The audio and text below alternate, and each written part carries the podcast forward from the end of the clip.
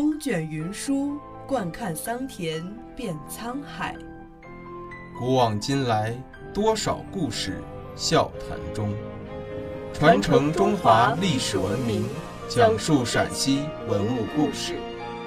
听众朋友们，大家好，这里是陕西文物之声，欢迎收听今天的栏目《你不知道的西安城市》。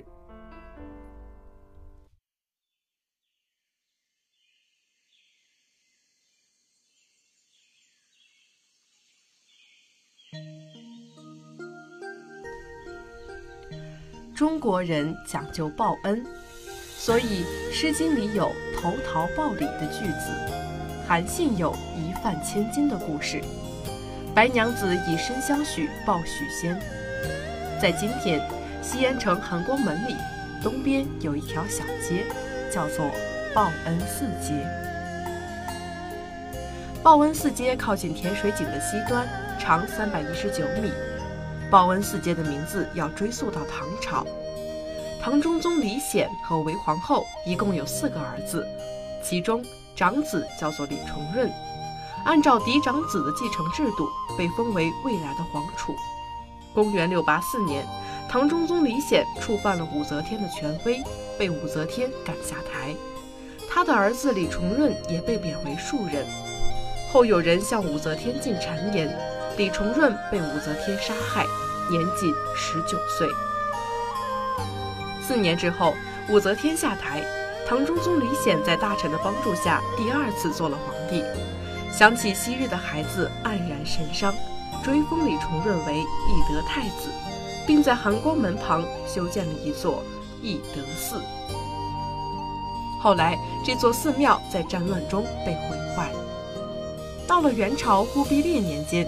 报恩寺这块地方成为蒙古贵族平章野县捏夫人耶鲁的花园。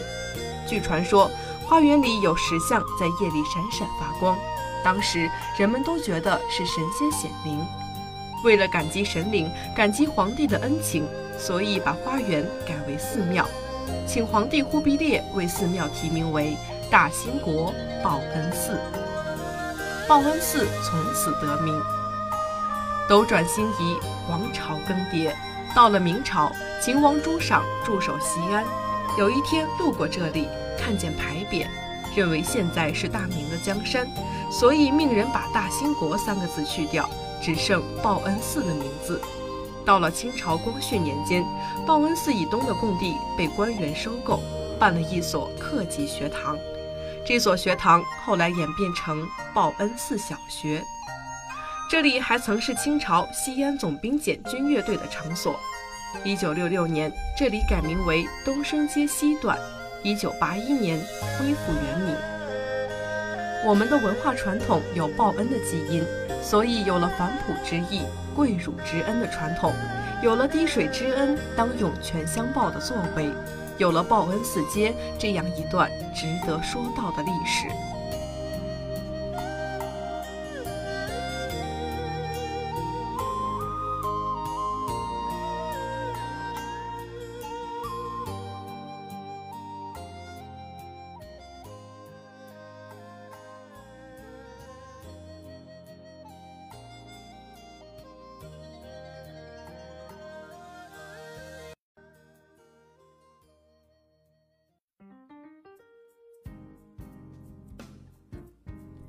感谢收听今天的陕西文物之声，更多往期节目及相关文物动态，敬请关注陕西文物之声官方微博或登录蜻蜓 FM 收听。